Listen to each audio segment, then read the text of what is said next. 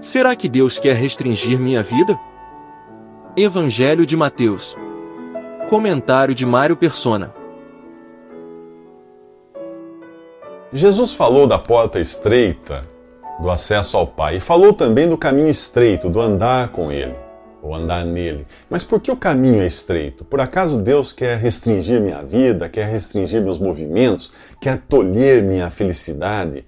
Se você acha que ter um relacionamento com alguém é viver engessado, você não vai querer seguir a Cristo. Para entender isso, tire já da sua cabeça a ideia de que seguir a Jesus é ter no bolso uma lista de coisas proibidas e permitidas. Não é. Seguir a Jesus é ter um relacionamento estreito com Ele. Olha a palavra estreito aí outra vez. Que tipo de relacionamento você espera de alguém que você ama? Um relacionamento estreito, não é mesmo? Íntimo, exclusivo. Nada mais normal do que Jesus exigir que você tenha um relacionamento assim com Ele. Quando duas pessoas se amam, uma só tem olhos para a outra. Só quer satisfazer a outra, vive exclusivamente para a outra. É por isso que muita gente foge de relacionamentos sérios, porque tem medo de perder a liberdade de solteiro, de viver sozinho.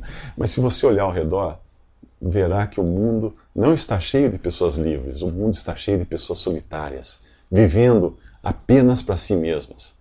É claro que um relacionamento uh, real acaba tendo seus próprios limites, sempre é assim. Acaba sendo um caminho estreito. Todo relacionamento é. Quando duas pessoas se amam e assumem um compromisso, elas abrem mão de muitas coisas. Para Jesus ter esse tipo de relacionamento com você, ele abriu mão do céu. Ele vive, veio viver nessa terra, veio sofrer aqui, veio morrer aqui por você. Você seria capaz de morrer por ele? No pacote de um relacionamento saudável, você recebe também a possibilidade de precisar engolir o que o outro diz. Tem gente que concorda com apenas algumas partes da Bíblia. Já ouviu gente assim? Que tipo de relacionamento é esse no qual você só concorda, você concorda apenas com parte do que o outro diz? Nesse caso, o outro é Deus. E o que ele diz é a sua palavra, a Bíblia. Ah, mas Deus também não concorda com o que eu digo, você pode argumentar, né? Sim, é claro, ele é Deus. Ele tem a opinião perfeita e é, e é esta opinião que acabará prevalecendo no fim. Mesmo assim, ele tem sido paciente com você, porque ele conhece a natureza humana. Quantas vezes você já mudou de opinião na sua vida? E ainda quer discutir com Deus quem está com a razão? Não pode. A conversão implica em aceitar Jesus não apenas como Salvador, mas também como Senhor, dono, diretor da sua vida. É um relacionamento, sim, mas não é de igual para igual. Se você acha que pode exigir isso, ainda não entendeu quem ele é, quem é Jesus. Você seria capaz de falar como Tomé falou, quando ele viu Jesus ressuscitado e exclamou: Senhor meu e Deus meu? Você seria capaz? Assim, eu sei que tem muitos por aí que estão dizendo: Senhor, Senhor. Eh, e bem, esse é o assunto dos próximos três minutos. Jesus avisa para tomarmos cuidado, muito cuidado, com os lobos vestidos de ovelha, os falsos profetas. Como saber quem são? Pelos seus frutos. Árvores boas dão frutos bons, árvores ruins dão frutos ruins. Cabe um alerta aqui: os lobos são sedutores. Além de vestidos em pele de ovelha, eles vão querer vender para você a ideia de que seus frutos são bons. Ora, não foi isso que o diabo fez com Adão e Eva? Deus tinha avisado que comer do fruto da árvore do conhecimento do bem e do mal era morte, era morte certa. Satanás insinuou, insinuou para eles que Deus estava escondendo deles a melhor parte da história. Deu no que deu. Adão e Eva foram atraídos pela cobiça dos olhos, pela cobiça da carne e pela soberba da vida. O que os lobos vestidos de ovelhas oferecem? Aquilo que apela para a ganância da carne, para a ganância dos olhos, para o orgulho, se você sair pelas ruas convidando pecadores a se arrependerem de seus pecados e a crerem em Jesus para receberem a vida eterna, quanta gente você acha que vai conseguir atrair? Mas se você sair por aí prometendo saúde física, saúde financeira e saúde sentimental, vai atrair uma multidão. Jesus curou e alimentou as multidões, mas o Evangelho de João diz que muitos viram os milagres que ele fazia, muitos uh, e creram no seu nome por causa dos milagres, mas Jesus não confiava neles. Em outra parte, ele reclamou que as pessoas iam atrás dele por causa do pão. E você? está atrás de Jesus por quê? Para ter saúde física, dinheiro, sorte no amor? Se for assim, você será presa fácil dos lobos. Para todo vigarista existe alguém com o mesmo motivo, lucro fácil. Quem compra o bilhete supostamente premiado do estelionatário não é diferente daquele que vende. Um bilhete de um milhão e só pago mil? Uau, eu quero! Por causa da cobiça, acaba caindo no conto, acaba caindo no golpe. O pastor diz que se eu der mil para a igreja dele, Deus vai me dar um milhão. Eu quero. Percebeu a semelhança? Antes que você caia nessa conversa, Jesus avisa que nem todo aquele que diz Senhor, Senhor é genuíno. Dizer que é cristão ou evangélico não garante nada.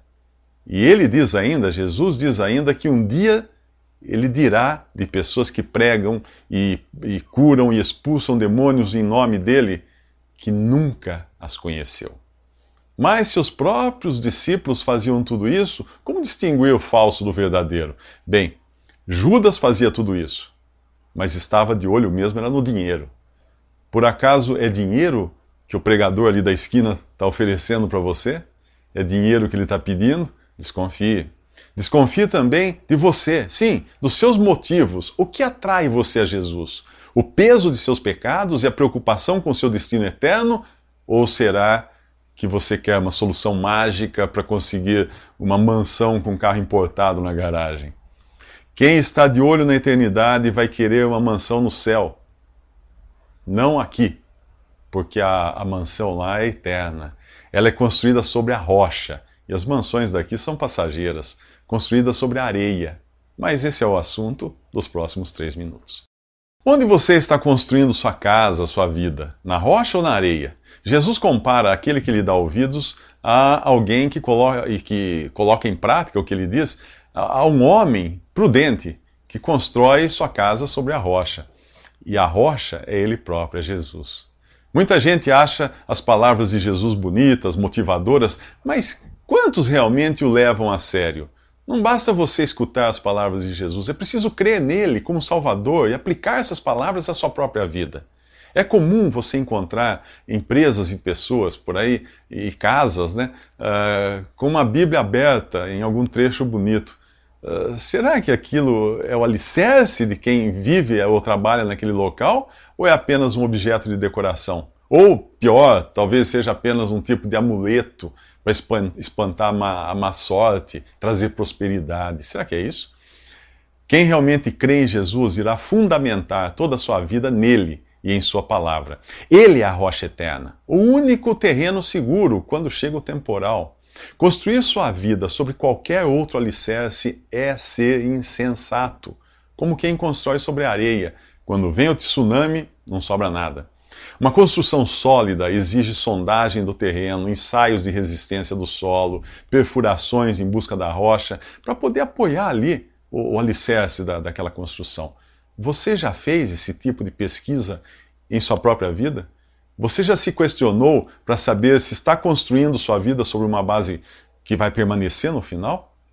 Outro dia eu viajei ao lado de um homem muito rico e durante o voo ele falava de negócios de milhões e contou que tinha terminado de construir uma mansão e já tinha comprado um terreno para construir outra maior no ponto mais alto do bairro. Segundo ele, o jeito era gastar enquanto estava vivo, porque depois da morte ele não fazia nem ideia de onde iria parar. Eu procurei dizer, procurei dizer a ele que Deus queria que ele soubesse a respeito do seu destino eterno, mas ele imediatamente mudou de assunto. Deu a entender que não estava nem um pouco interessado no assunto. O importante para ele era viver o aqui e o agora. Eu não perguntei, mas eu tenho certeza de que antes de embarcar naquele voo, ele conferiu a passagem, verificou o número do portão de embarque, ficou atento aos avisos e chamadas para o voo, tudo isso para não perder um voo de pouco mais de uma hora. Mas quando o assunto era a sua vida eterna, quanta imprudência. Você já verificou se está no voo certo? Você está atento aos avisos da palavra de Deus? Você tem sua vida firmada na rocha, que é Jesus? Eu e você precisamos dar atenção ao que Jesus diz. Afinal, nós somos leprosos por natureza. É, mas esse é o assunto dos próximos três minutos. Jesus dá início ao seu ministério de curas e milagres para provar suas credenciais. Israel esperava pelo Messias e Deus queria mostrar que ele tinha poder sobre as enfermidades, a morte e os elementos da natureza.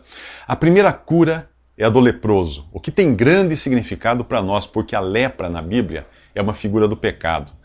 Nós nascemos pecadores e se você quiser receber qualquer coisa de Deus, deve começar pela cura de seu pecado, por sua salvação. Isso só é possível porque Jesus morreu em seu lugar para sofrer a pena que você deveria sofrer no lago de fogo por toda a eternidade.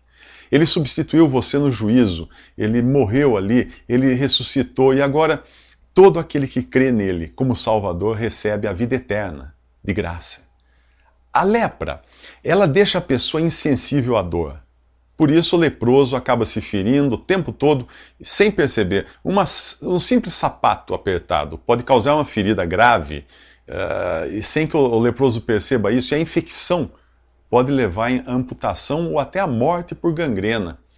Exatamente como o pecado, que nos torna insensíveis e indiferentes às suas graves consequências. A Bíblia diz que com o pecado a morte entrou na criação de Deus e, e, todos pecaram. Eu, você, todas as pessoas. A primeira coisa que o leproso desta passagem do Evangelho de Mateus faz é se ajoelhar e adorar a Jesus. Ora, isso era algo inconcebível para um judeu que desde criança aprendia que homem algum devia ser adorado, só Deus. Mas aquele homem, Jesus, era Deus ali na frente dele. Se você quer ser perdoado, quer ser purificado de seus pecados, comece reconhecendo quem Jesus realmente é: Deus manifestado em carne. Depois faça como o leproso fez: peça para ele purificar você de seus pecados. Quando o leproso pede por purificação, Jesus faz algo inconcebível também na religião judaica. Ele toca o leproso, ele põe a mão no leproso. No judaísmo, quem tocasse um leproso era contaminado, recebia no seu corpo a lepra do, do, do enfermo. Jesus fez isso por mim e por você na cruz. Ele não apenas nos tocou, mas ele recebeu sobre o seu corpo todos os nossos pecados e morreu e ressuscitou para nos purificar. Se você espera de Deus algum milagre, comece por este Reconheça-se impuro, enfermo, pecador e peça por purificação. Reconheça que Jesus é Deus. Prostre-se diante dele. Confesse seus pecados a ele. Peça perdão, peça salvação. Ele quer salvar. E ele vai tratar de você como tratou com o leproso. Mesmo que você não o veja e nem sinta qualquer coisa, ele irá tocar você mesmo assim. Como aconteceu com o servo do, do centurião romano. Ele não viu Jesus, não sentiu o seu toque e mesmo assim foi curado à distância. Mas esse é o assunto dos próximos três minutos.